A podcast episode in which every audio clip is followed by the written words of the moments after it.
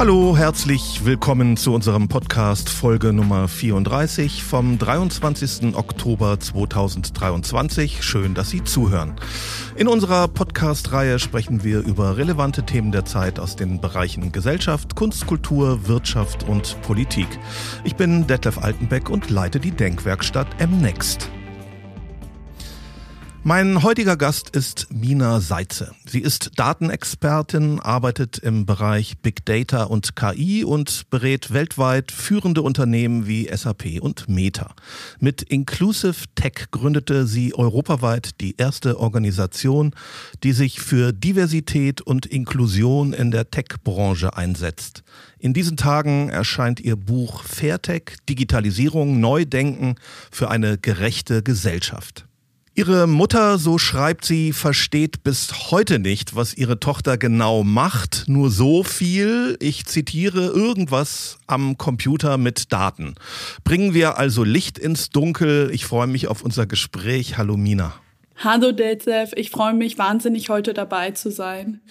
In diesen Tagen wird lautstark und, wie ich finde, unehrlich oder realitätsverweigernd über das Thema Migration diskutiert.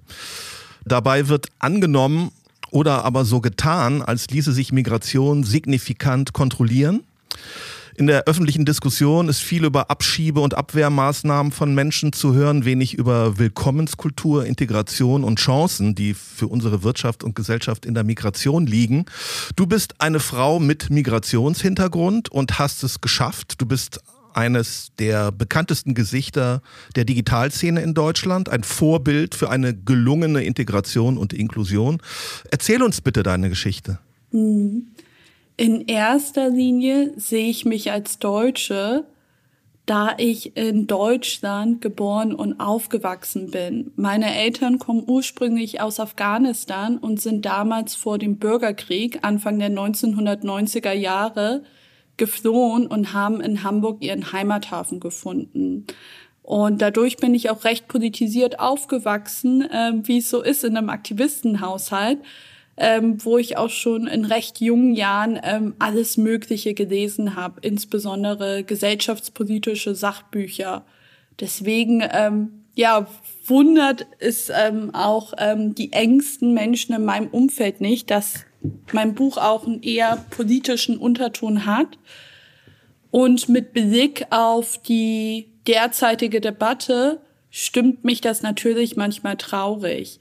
Ähm, wir müssen bei der Debatte rund um Migration, Integration als auch Inklusion differenzieren können. Ähm, bei politischen Flüchtlingen handelt es sich um Menschen, die ihr Land nicht freiwillig verlassen, die unter Mordandrohung dazu gezwungen sind, sich ein neues Land zu suchen, wo sie dann ankommen und erstmal auch Anlaufschwierigkeiten haben. Und meine Eltern wären sicherlich in Afghanistan geblieben, wenn sie die Wahl gehabt hätten. Und ähm, deswegen ähm, finde ich es immer sehr traurig, dann alle auch über einen Kamm zu scheren, und ich weiß auch, dass wir gerade in turbulenten Zeiten leben. Wir haben den Krieg in der Ukraine, ähm, die Spannung ähm, ähm, zwischen Israel und Hamas ähm, und auch Gaza. Wir leben in Zeiten des Konjunkturpessimismus, also in so wahnsinnig komplexen Zeiten. Und da ist es auch einfach, Feindbilder zu konstruieren, um auf die wesentliche Probleme abzudenken auch. Und ich sehe das auch als populistisches Ablenkungsmanöver seitens bestimmter Politiker, die das dann nutzen, um Hetze zu betreiben. Und deswegen wünsche ich mir, dass wir solidarisch miteinander umgehen und auch ähm, vernünftiger miteinander sind. Die überwiegende Mehrheit der Flüchtenden kommt immer noch aus Syrien, Afghanistan und der Türkei. Das ist schon seit vielen Jahren so. Das sind keine sicheren Herkunftsländer. Wie ist denn das gewesen? Bist du im Flüchtlingsheim geboren? Wie war das? Ähm, ich bin in einem Flüchtlingsheim in der Nähe vom Hagenbecks Tierpark in Hamburg aufgewachsen. Und wenn ich mir auch Bilder aus meiner Kindheit anschaue, vergesse ich niemals, woher ich komme und auch wie weit ich es geschafft habe. Ähm, später wurde dann aus einem Flüchtlingsheim sozialer Brennpunkt und dann zu einem späteren Zeitpunkt eine etwas bürgerlichere Gegend. Und ähm, das ist auch für mich ähm, immer mit ähm, sozialen Ausstieg verbunden gewesen, immer einen Schritt nach dem nächsten zu machen. Und ich glaube auch, dass Deutschland mir sehr viele Chancen gegeben hat, dass ich überhaupt das Privileg habe, in einem sicheren, friedlichen, demokratischen Staat hier aufzuwachsen, auch mit einer pluralistischen Gesellschaft und diese Chancen, die ich genossen habe, das wäre mir in Afghanistan sicherlich verwehrt gewesen. Deswegen ähm, sehe ich auch das Positive und nicht nur das Negative, weil ich als Kind von Migranten sehr früh die Kunst des Hinfallens und Wiederaufstehens gelernt habe, diese Resilienz, was mich auch in die Tech-Industrie getrieben hat, weil es auch eine wichtige Charaktereigenschaft ist, in Tech-Berufen tätig zu sein weil der erste Code, den man entwickelt, nicht auf Anhieb sofort läuft und es auch Geduld benötigt, um Fehler zu lösen und dass die Welt eben auch nicht nur schwarz und weiß ist, sondern in grauen Facetten. Wir brauchen Fachkräfte, wir brauchen aber auch Arbeitskräfte, die einfache Arbeiten ausführen. Die Vorsitzende des Sachverständigenrates der deutschen Wirtschaft, Monika Schnitzer, schlägt im Kampf war gerade zu lesen, gegen den Arbeitskräftemangel in Deutschland eine jährliche Zuwanderung von 1,5 Millionen Menschen vor. Wir brauchen dringend Arbeitskräfte in Deutschland. Deutschland ist aber kein begehrtes Ziel. Erlebst du Rassismus in Deutschland? Ja, wir haben ein Rassismusproblem in Deutschland, auch ähm, wenn es ein sehr starker Begriff ist und ein Begriff, der von Angst geprägt ist. Ähm, ich bin auch selbst Teil des Projektes People of Deutschland gewesen, wo es um 45 Menschen mit Einwanderungsgeschichte ging, die ihre persönlichen Erfahrungen rund um Rassismus und Diskriminierung in Deutschland geteilt haben. Das sind unter anderem Echo Fresh, Lady Bitch Spray, aber auch Milka Fernandez und ganz viele andere ähm, gewesen. Und auch ich ähm, die ihren Weg geteilt haben, weil wir alle nach gesellschaftlichem Maßstab erfolgreich sind, sei es in der Wirtschaft, Politik, Gesellschaft, Medien oder Kultur. Ähm, bloß ähm, ist es so, dass selbst uns auch manchmal Mikroaggressionen im Alltag begegnen. Ich habe das neulich gemerkt, als ich am Flughafen in Berlin war und auf dem Weg nach München war. Und natürlich wurde ich wieder von der Sicherheitskontrolle abgefangen, weil die sich dachten, hm, was muss die wohl wieder in ihrer Handtasche haben?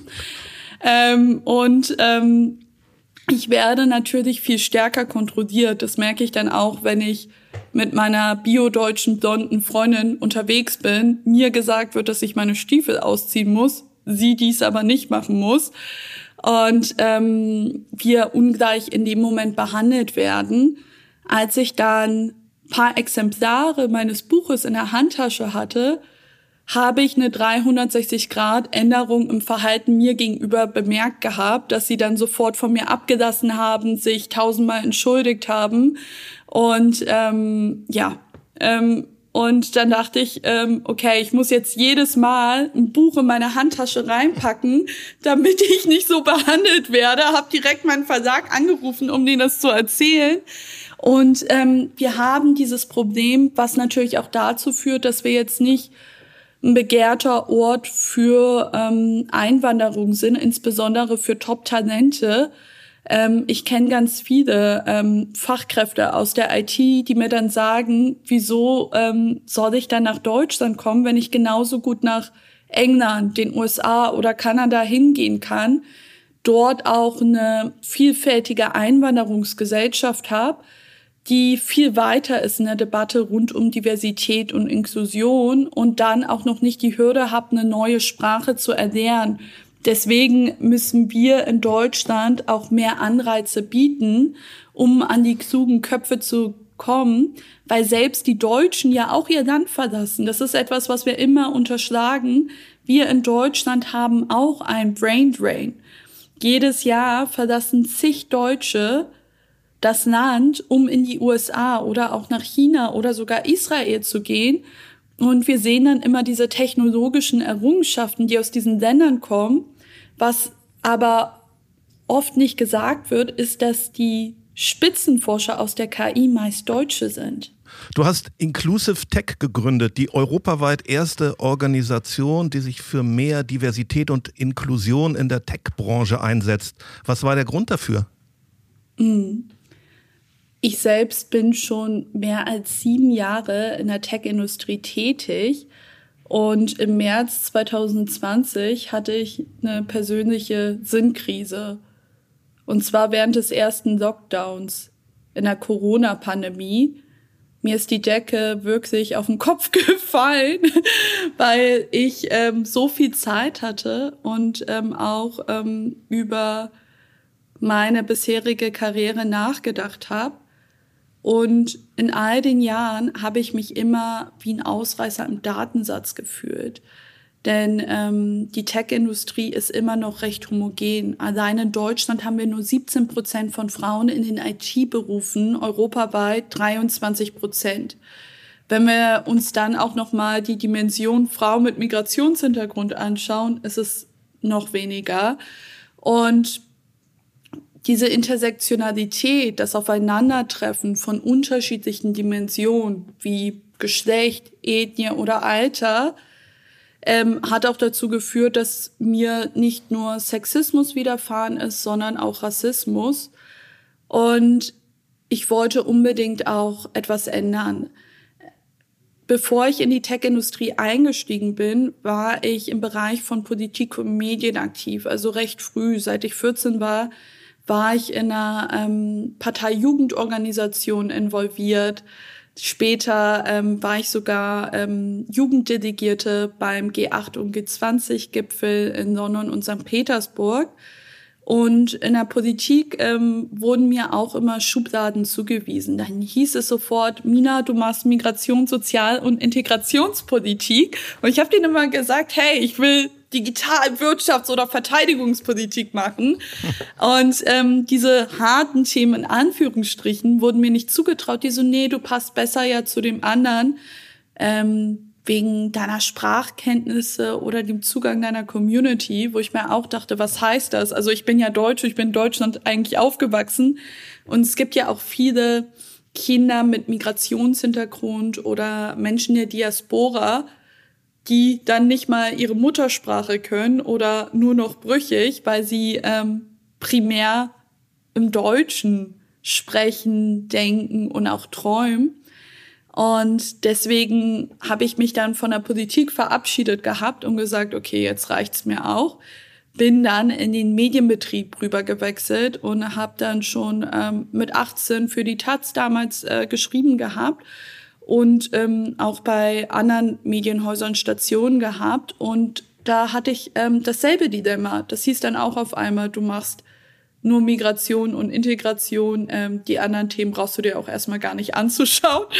Und dann dachte ich so, okay, was mache ich jetzt? Ich möchte ähm, Tätigkeiten nachgehen, die Interessen geleitet sind und wo ähm, mir keine Schublade zuteil wird aufgrund meiner sichtbaren Attribute, wie dass ich eine junge Frau mit Migrationshintergrund bin.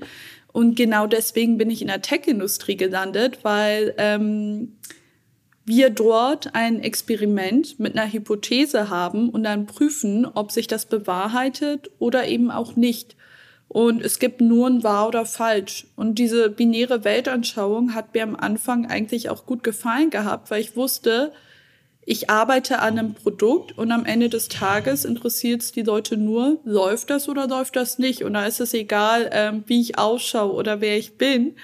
Und ähm, Jahre später hat mich genau das gestört, weil unsere Welt eben nicht schwarz und weiß ist, weil sie komplex ist, weil sie graue Nuancen hat und weil es auch bei Technologie nicht nur darum geht, dass ein Produktfeature funktioniert, sondern auch, ob es digital zugänglich für alle ist ob wir die Bedürfnisse unterschiedlicher Nutzerinnen und Nutzer berücksichtigt haben und ähm, ob wir auch damit bestimmte Menschengruppen sogar ausschließen.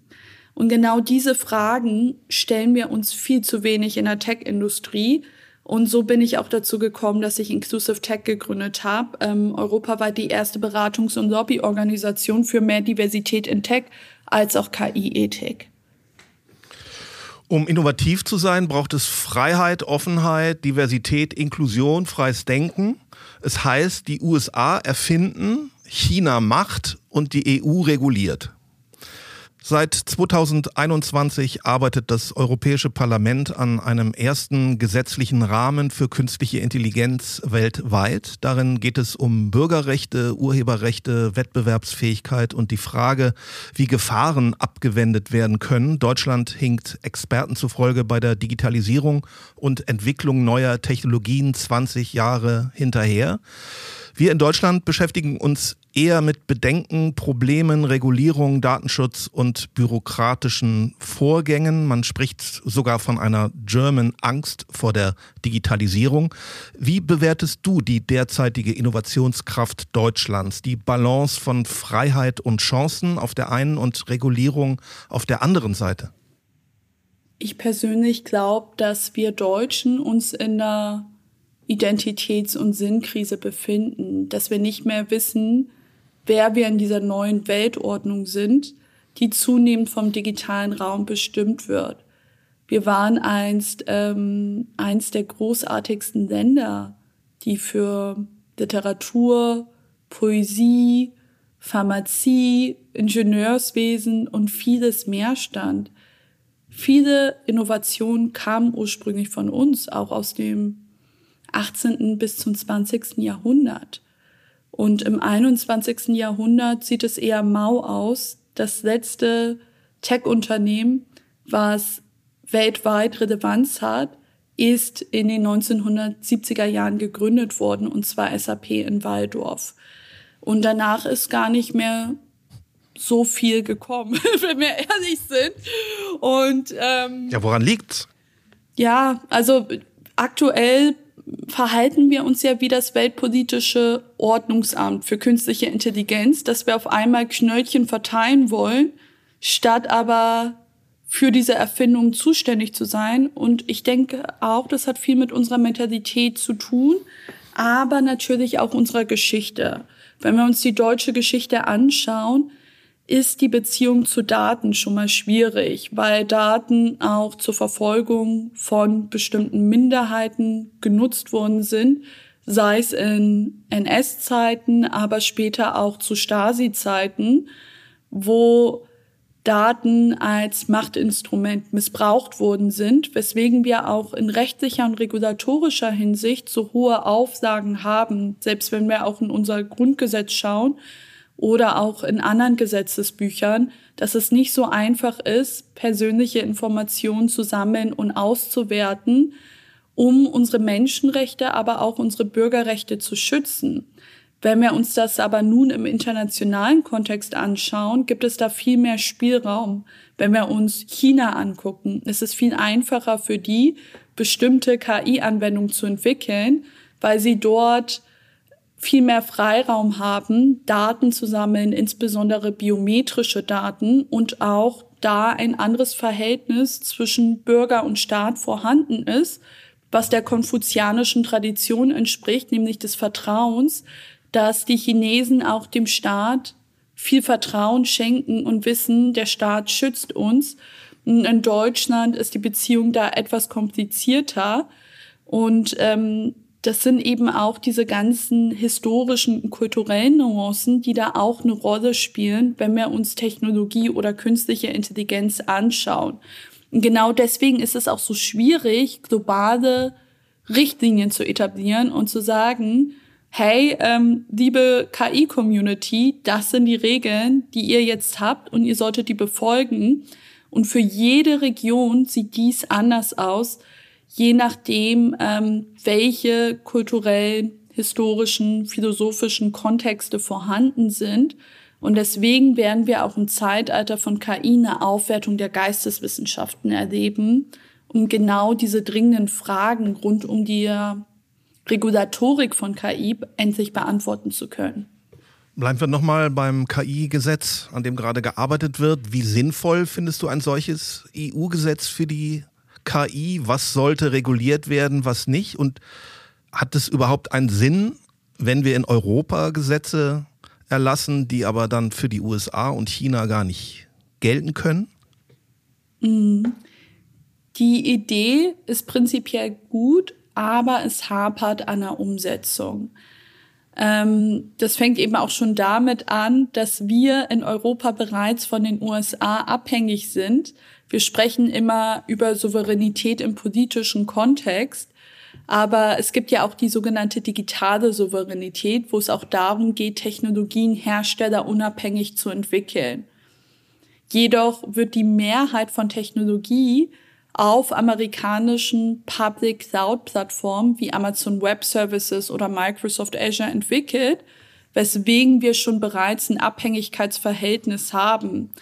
Und ähm, wenn wir uns nun vorstellen, dass die Kriegsführung auch digital geführt wird durch die Verbreitung digitaler Desinformation oder auch die Zunahme von Cyberangriffen, dann sind wir als Europa und auch als Deutschland ziemlich schlecht aufgestellt.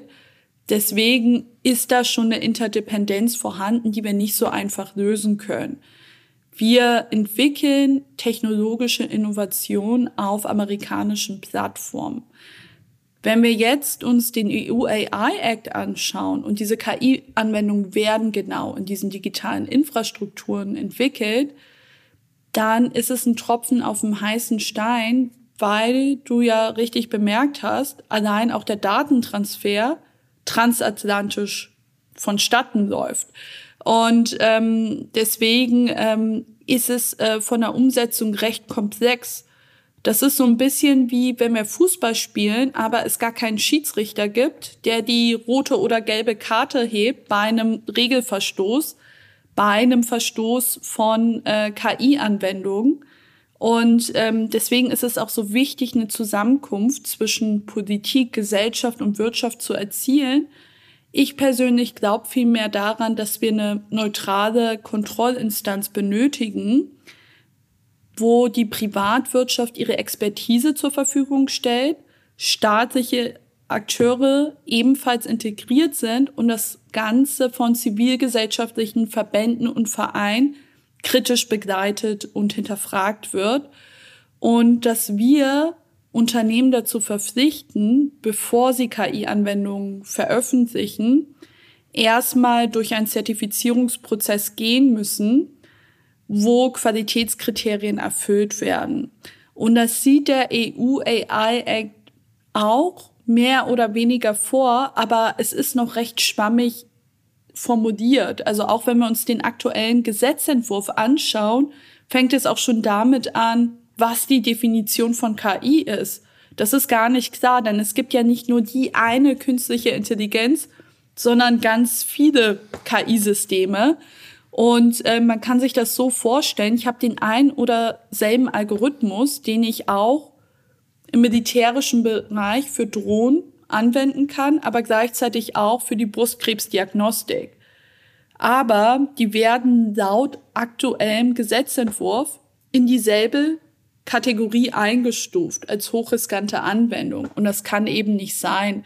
Deswegen ähm, wünsche ich mir auch bei der Debatte rund um den EU AI Act viel mehr, dass eine Praxisperspektive involviert ist, weil es aktuell so ist, dass die Mehrheit von KI-Anwendungen als hochriskant eingestuft werden, obwohl es nicht immer der Fall ist.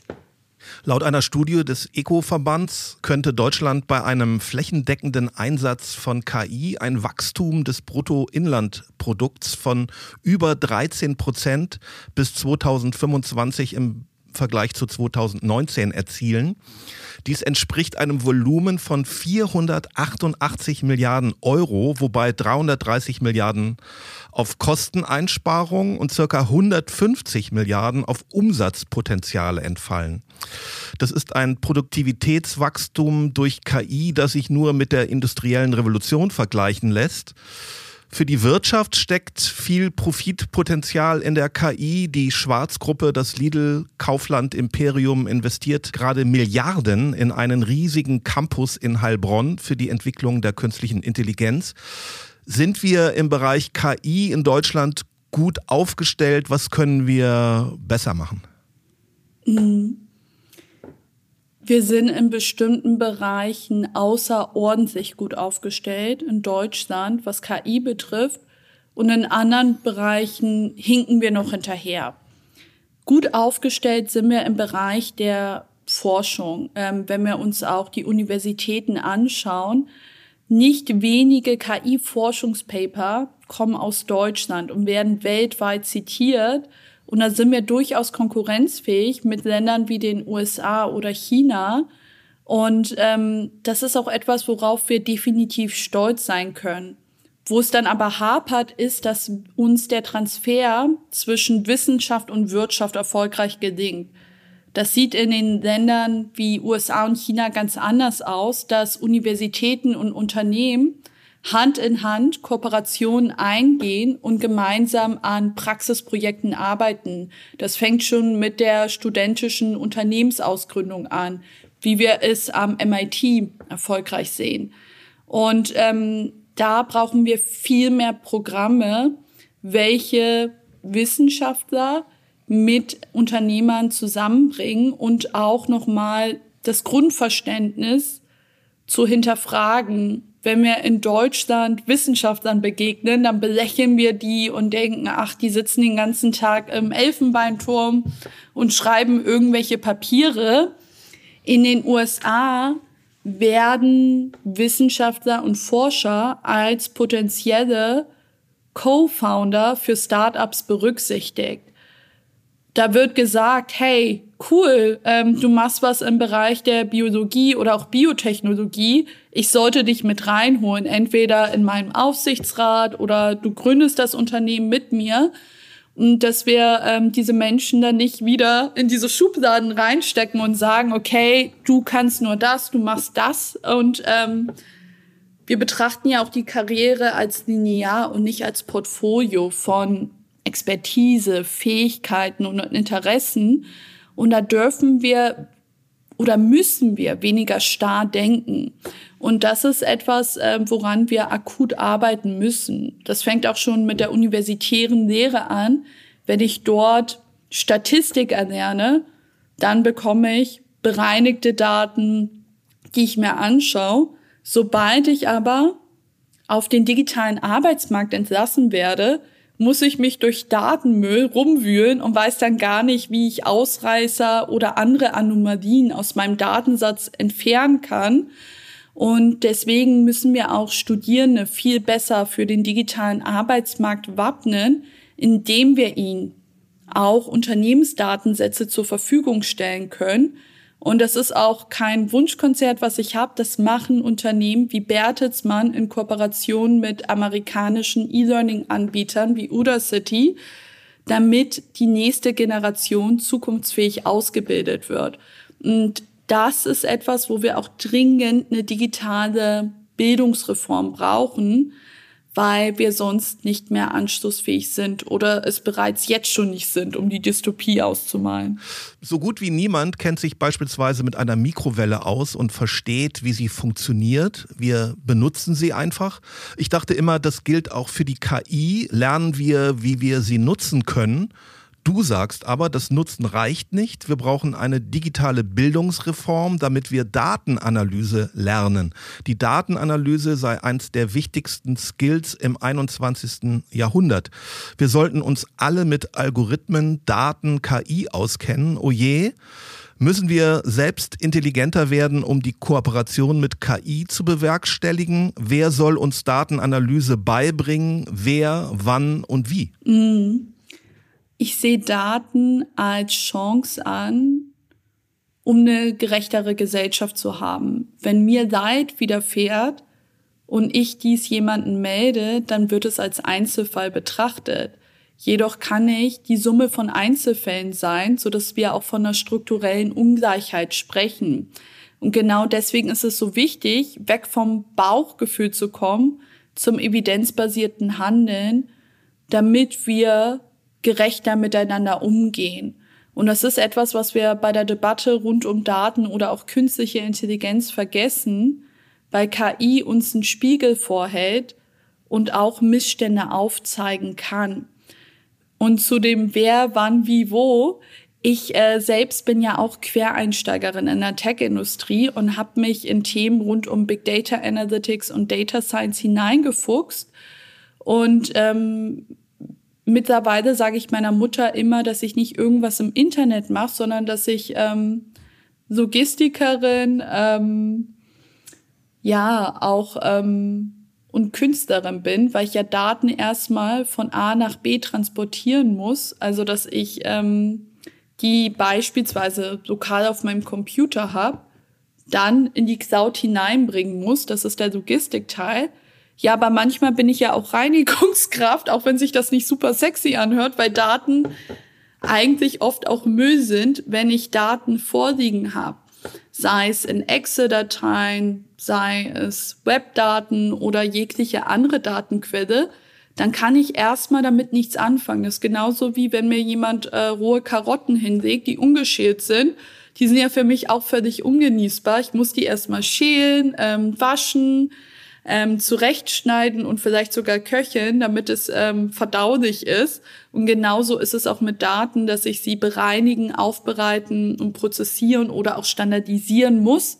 Und wenn ich das dann gemacht habe, dann muss ich das Ganze ähm, auch in ein Gemälde ähm, zusammenbringen, so dass Leute sich das anschauen können und daraus ihre eigene Interpretation ableiten können oder sich sogar zum Handeln bewegt fühlen. Und ähm, das, was ich erklärt habe, kann man ja auch an Schulen, Universitäten oder auch in Organisationen erklären. Und da sprechen wir vom Grundverständnis über Daten und künstliche Intelligenz, die sogenannte Data and AI Literacy. Ich muss nicht unbedingt selbst Programmiererin werden, Allerdings sollte ich eine gemeinsame Sprache sprechen, eine Lingua Franca, damit wir interdisziplinär an technologischen Innovationen arbeiten können. Und wer das macht, sind sogenannte Data and AI Literacy Manager, also Menschen, die sich der Weiter- und Fortbildung rund um diese Themen kümmern, dafür Konzepte entwickeln oder auch ähm, Anwendungsfälle generieren und diese umzusetzen. Das ist ein ganz neues Berufsfeld.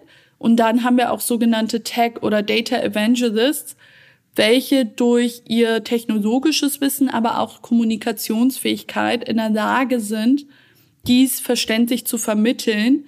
Und ähm, viele Unternehmen sind leider noch nicht so weit. Wenn wir uns Startups wie HelloFresh angucken, die sorgen dafür, dass bei jeder neuen Person, die eingestellt wird, auch ein Onboarding vorgenommen wird, dass sie von Anfang an so eine Weiterbildung vollziehen, unabhängig davon, in welchem Bereich sie arbeiten.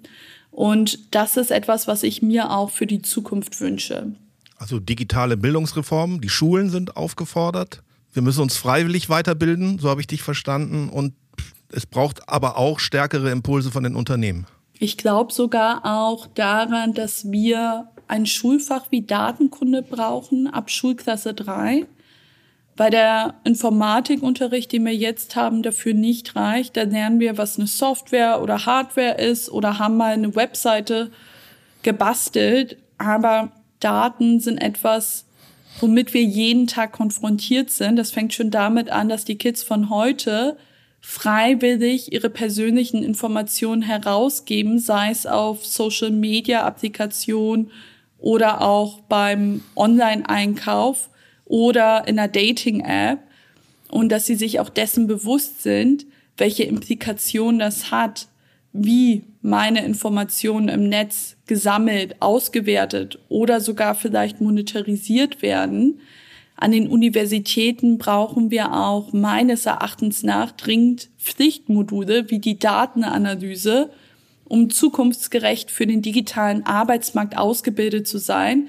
aber auch für Personen, die in Tech-Berufen arbeiten werden oder auch solche Fächer studieren, dass KI-Ethik ein Pflichtmodul sein muss, damit sie sich von Anfang an genau diese Fragen stellen und auch verantwortungsvoller im Umgang mit Technologie sind und später, dass wir in Organisationen auch dafür sorgen, dass alle bei der Digitalisierung mitgenommen werden, unabhängig davon, in welcher Rolle sie arbeiten oder auch wie alt sie sind.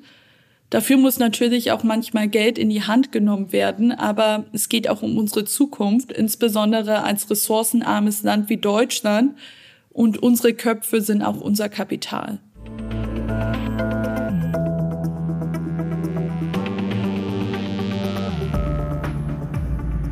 Du bist glühende Verfechterin der digitalen Transformation, siehst in Technik den Schlüssel zu einer zukunftsorientierten Gesellschaft, betrachtest sie aber immer auch aus einer gesellschaftlichen und sozialen Perspektive unter dem Aspekt Teilhabe und Chancengerechtigkeit, was uns zu deinem Buch Fairtech führt.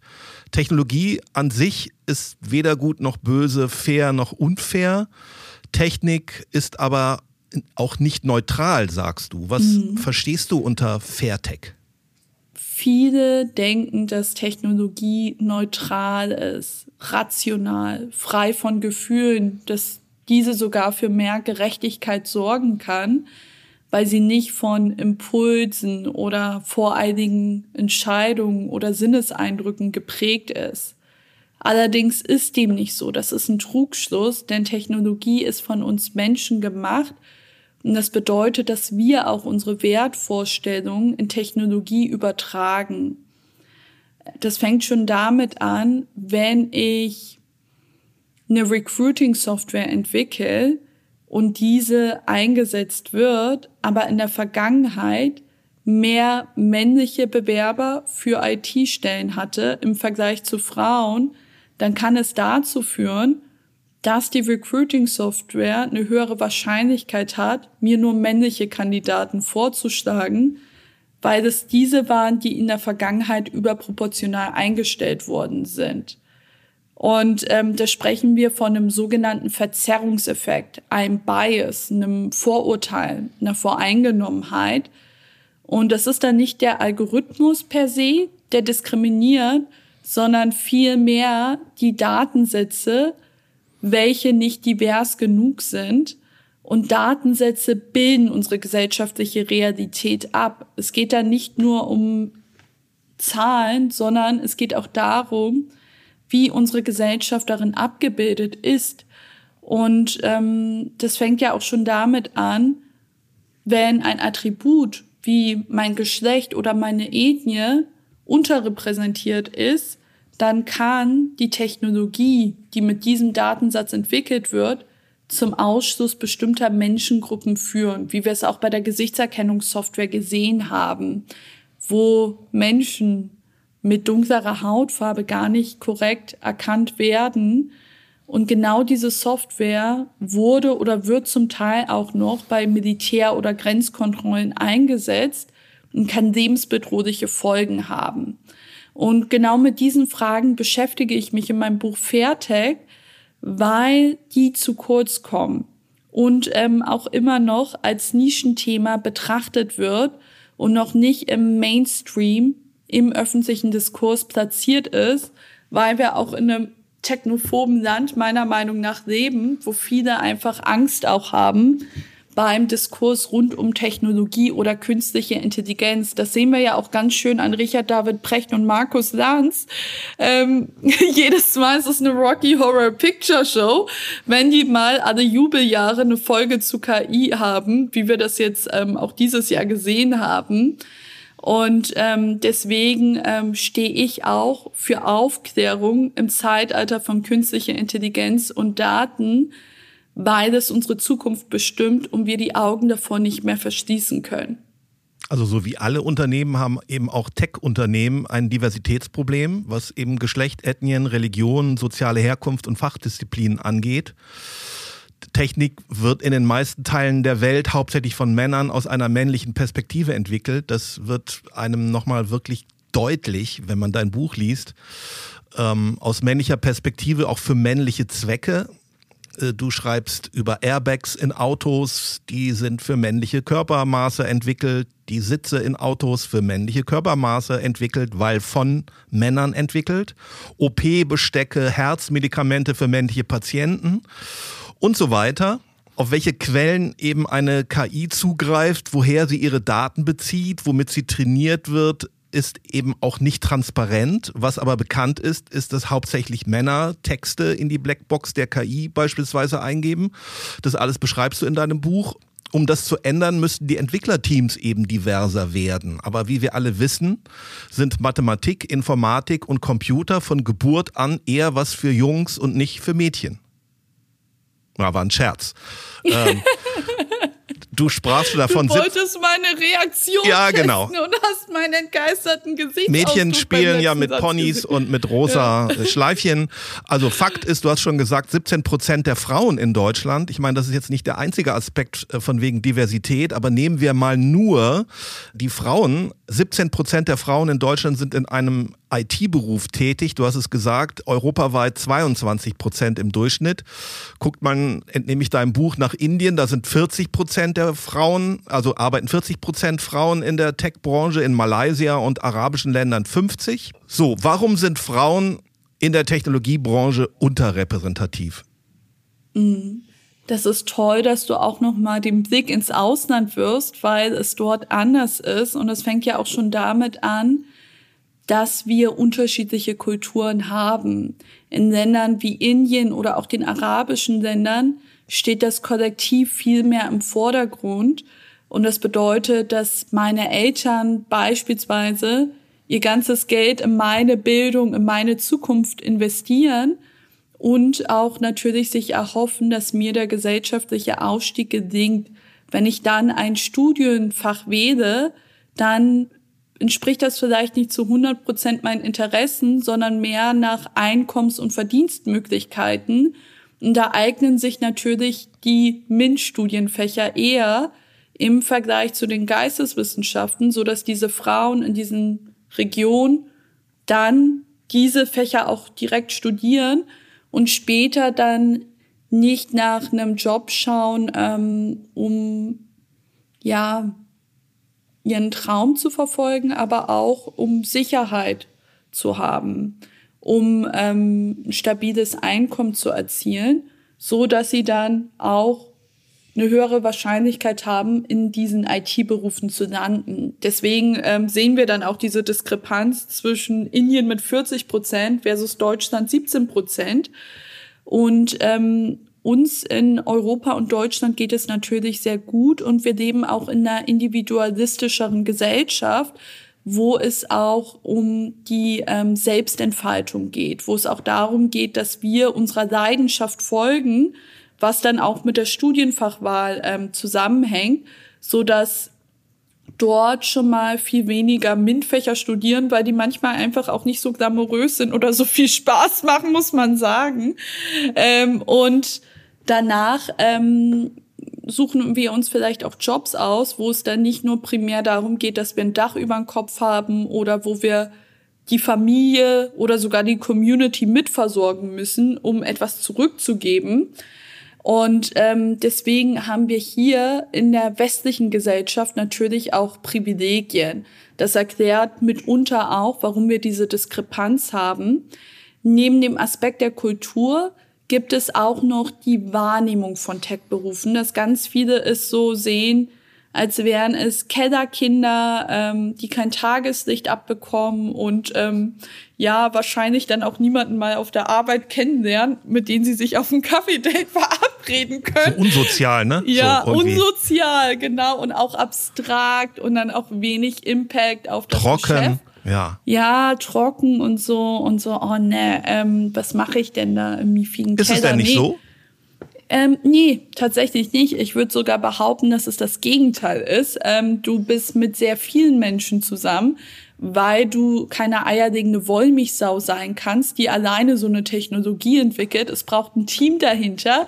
Du musst auch in der Lage sein, das, was du entwickelst, kommunizieren zu können und vor allem musst du empathisch sein, weil du dich in die Perspektive der Nutzerinnen und Nutzer hineinversetzen musst, um ein großartiges technologisches Produkt entwickeln zu können.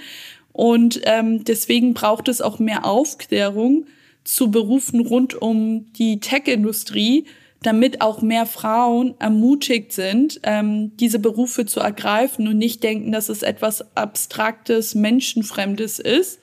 Und der andere ähm, Aspekt ist natürlich der Mangel an sichtbaren Identifikationsfiguren.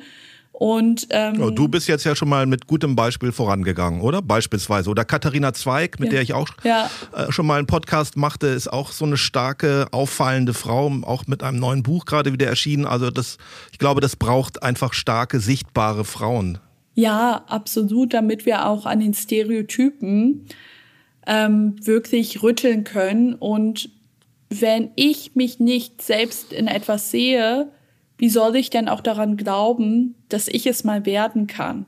Mich erreichen ganz, ganz viele Nachrichten auf sozialen Plattformen wie LinkedIn, wo mir junge Frauen schreiben, dass sie durch mich den Schritt in die Tech-Industrie gewagt haben, sei es nach einem Lehramtsstudium oder auch ähm, nach ähm, dem Aufgeben des DJ-Jobs, weil das ja auch ne, ein schweres Feld war, ähm, als die Clubs zu hatten während der Pandemie, dass Leute sich dann wirklich beruflich umorientiert haben und auch inspiriert geführt haben durch meine Geschichte, weil ich eben nicht Wirtschaftsinformatik oder Informatik studiert habe, unterschiedliche Lebensstationen hatte und auch dran fest glaube, dass wir nie zu alt sind, um neue Dinge zu lernen, insbesondere im Zeitalter der Digitalisierung, wo lebenslanges Lernen noch wichtiger sein wird. Und das ermutigt mich natürlich auch ähm, in meiner Arbeit, dass ich alleine durch meine Präsenz für Veränderung sorgen kann. Woran kann man erkennen, dass eine KI weder divers noch fair ist? Du forderst, dass Tech, Big Data und KI demokratischer und diverser werden. Mhm. Wie stellst du dir das vor? Wie lässt sich das machen? Ein diverses Tech-Team allein kann nicht die Lösung dafür sein, dass wir fairere Technologien entwickeln.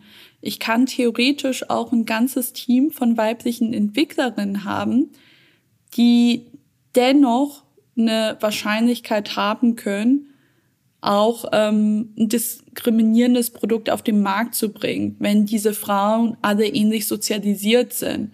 Wenn ich darüber nachdenke, dass sie dieselbe Schule besucht haben, dieselben Hobbys haben, dann sind sie ja auch nicht so wirklich divers. Und bei Diversität geht es dann nicht nur um diese sichtbaren Attribute, aber auch unsichtbare Attribute wie meine soziale Herkunft, Neurodiversität, aber auch die Vielfalt von Meinungen und Perspektiven oder auch Lebenserfahrung, die jeder und jede von uns mitbringt. Ähm, allerdings ist die Wahrscheinlichkeit höher, dass mich jemand im Team auf einen potenziellen Missstand hinweisen kann.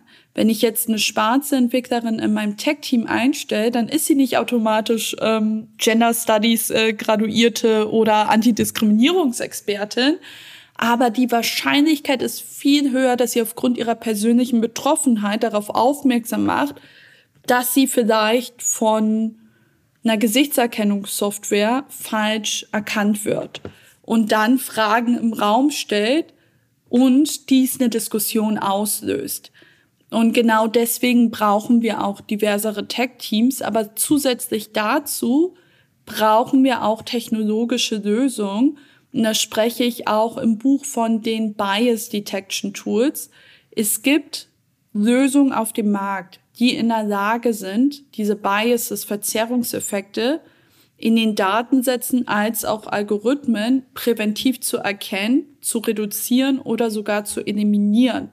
KI kommt verstärkt im Bereich Recruiting zum Einsatz. Bei Bewerbungen werden persönliche Merkmale verborgen, wie beispielsweise Geschlecht, Ethnie, Religion, soziale Herkunft. Es kommt quasi zu einem anonymisierten Bewerbungsverfahren. Voreingenommenheit und Vorurteile sollen damit ausgeschlossen werden. Hard Skills, Ausbildung und beruflicher Werdegang stehen stattdessen im Vordergrund. Siehst du darin eine Möglichkeit zu mehr Chancengerechtigkeit und Diversität in Unternehmen? Nicht unbedingt, weil wir versuchen, das Problem entweder auf die Technologie zu verlagern oder zu einem späteren Zeitpunkt.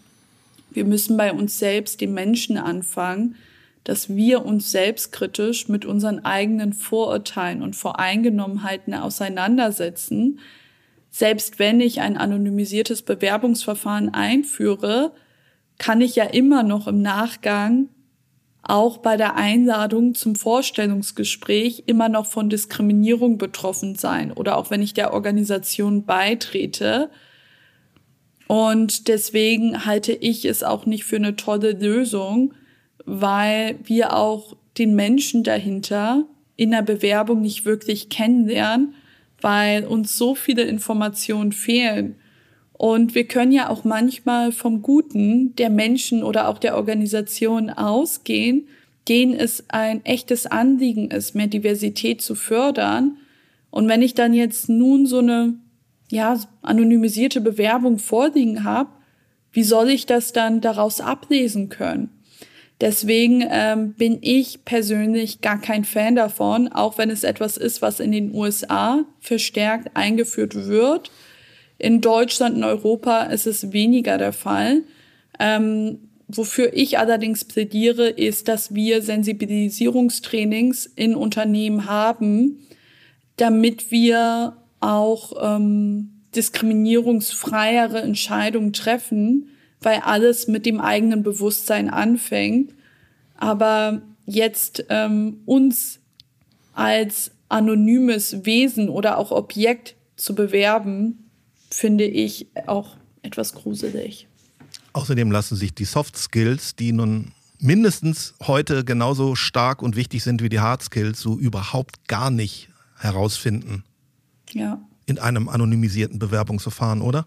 Ja, außer ähm, es wird kenntlich gemacht, aber selbst jetzt bei aktuellen Bewerbungen ist es recht schwer, diese Soft Skills zu kommunizieren, außer es ist wie im Kreativbereich, wo ich meine Kunstmappe einreiche oder wo ich mich mit einem Video bewerbe, dann kann ich Soft Skills transportieren. Aber selbst beim Thema Video, darüber schreibe ich ja auch ein Buch, mache ich mir Sorgen, weil es mittlerweile ähm, HR-Tech-Unternehmen auch hier in Deutschland gibt, die eine Software entwickelt haben, welche in Videocalls eingebaut wird. Und dann wird genau analysiert, welche Farbe mein Hintergrund hat, welche Tonalität, welche Wortwahl, ähm, welche Mikroexpression ich im Gesicht habe und all dies wird analysiert und dann wird bewertet, wie gut ich im Bewerbungsgespräch war oder welche potenzielle Charaktereigenschaften ich habe und auf dessen Basis wird dann eine Entscheidung gefällt, ob ich in der nächsten Runde weiterkomme. Und wenn wir das auf unsere Gesellschaft übertragen, dann kann es die Kluft sogar noch vergrößern, weil ich auf der einen Seite die Menschen habe, die genau wissen, an welchen Parametern ich schrauben muss, dass ich beispielsweise einen blauen Hintergrund statt einem gelben wähle, tiefer spreche oder bestimmte Wörter vermeide, versus denjenigen, die es nicht wissen. Und ähm, das bereitet mir Sorge und ist auch für mich ähm, wie eine Episode direkt aus Black Mirror. Mit Blick in die Glaskugel, welche Tech-Trends werden uns in den nächsten Jahren beschäftigen? Mhm. Ein Tech-Trend wird auf jeden Fall People Analytics sein. Und zwar, dass ähm, die Personen, die in HR oder Personalabteilung sitzen, viel mehr zu Datenanalysten werden. Denn ähm, so eine Personalabteilung ähm, kann auch mal einem Konzern für über 18.000 Mitarbeitende zuständig sein. Und ähm, oft sind sie dann auch nicht in der Lage, jedem gerecht zu werden, weswegen es da auch tolle Tech-Anwendungen gibt, wie ein sogenannter Talent Marketplace. Und so ein Talent Marketplace ist ähm, eine Software, wo ich meinen Lebenslauf hineingebe dies ausgewertet wird und dann geschaut wird, welche Projekte ich intern im Unternehmen ausfüllen kann oder ob ich sogar innerhalb eines großen Konzerns ähm, für eine andere Stelle im Tochterunternehmen geeignet bin, damit mir diese Mitarbeitenden langfristig erhalten bleiben und ich sie auch gezielt mit einem individuellen Karriere- oder Lernpfad fördern kann. Und da kann KI uns großartige Möglichkeiten bieten. Oder auch wenn es um den Bereich von Diversity, Inclusion und Equity geht, dass ich den Gender Pay Gap quantifizieren muss, dass ich in der Lage sein muss, Auskunft zu geben, wie hoch der Anteil von Frauen in Führungspositionen ist. Und deswegen werden Daten, KI als auch Tech insbesondere in der Welt von HR noch eine wichtigere Schlüsselrolle spielen. Und so Metaversum, VR, AR, Brillentechnologie, was da entwickelt wird. Wie siehst du das? Mhm, dazu hatte ich ja auch mit Philipp Westermeier gesprochen, der ja auch in meinem Buch vorkommt, ähm, der Gründer der OMR. Und ähm, der hat mir gesagt, es gibt dann irgendwie den Metaverse AR VR Trend. Das war letztes Jahr oder vorletztes Jahr der Fall, wo alle dann gesagt haben, oh, that's the next big thing. Und dieses Jahr ist es auf einmal Generative AI ausgelöst durch ChatGPT. Nächstes Jahr wird es vielleicht wieder was anderes sein. Ähm, allerdings ähm, AR Metaverse, da gibt es spannende Anwendungsfälle ähm, für Unternehmen natürlich, ähm, wenn wir uns auch die Gaming-Industrie anschauen, wie ich dort Produktplatzierungen vornehmen kann. Ähm, aber persönlich finde ich das weniger spannend im Vergleich zum Potenzial von Generative AI, also künstlicher Intelligenz, welche in der Lage ist, Inhalte wie Audio, Video, Text oder sogar Code zu generieren. Und ähm, da ich ein viel, viel größeres transformatives Potenzial, insbesondere mit Blick auf die Medien- und Kreativ- als auch Marketingindustrie. Letzte Frage. Wie wünschst du dir die Welt von morgen? Wie sieht für dich eine digitale, gerechte Zukunft aus? Ich wünsche mir eine Welt von morgen, wo wir Menschen nicht als Datenpunkte oder Zahlen betrachten, sondern vielmehr in ihrer Gänze, in ihrer Komplexität und dass wir auch fairer miteinander umgehen, sogar menschlicher. Gerade ähm, befinden wir uns alle im Hamsterrad, mitunter auch, weil wir viele repetitive Aufgaben haben, wo Technologie eine Lösung darstellen kann. Und durch einen enormen Effizienzgewinn können wir uns wieder auch auf das Menschliche zurückbesinnen, wenn unser moralischer Wertekompass richtig eingestellt ist. Sagt Mina Seitze, vielen Dank für das Gespräch. Danke dir, Detlef. Das war's mal wieder. Vielen Dank für die Unterstützung an das gesamte Team von und um MNext. Ihnen vielen Dank fürs Zuhören. Wir hoffen, wir konnten Ihre Erkenntnisse vermehren und Sie zu neuen Taten bewegen. Wir freuen uns auf Kritik, Anregungen, Kommentare und Likes auf den üblichen Plattformen und auf unserer Homepage mnext.marbit.com. Bis zum nächsten Mal.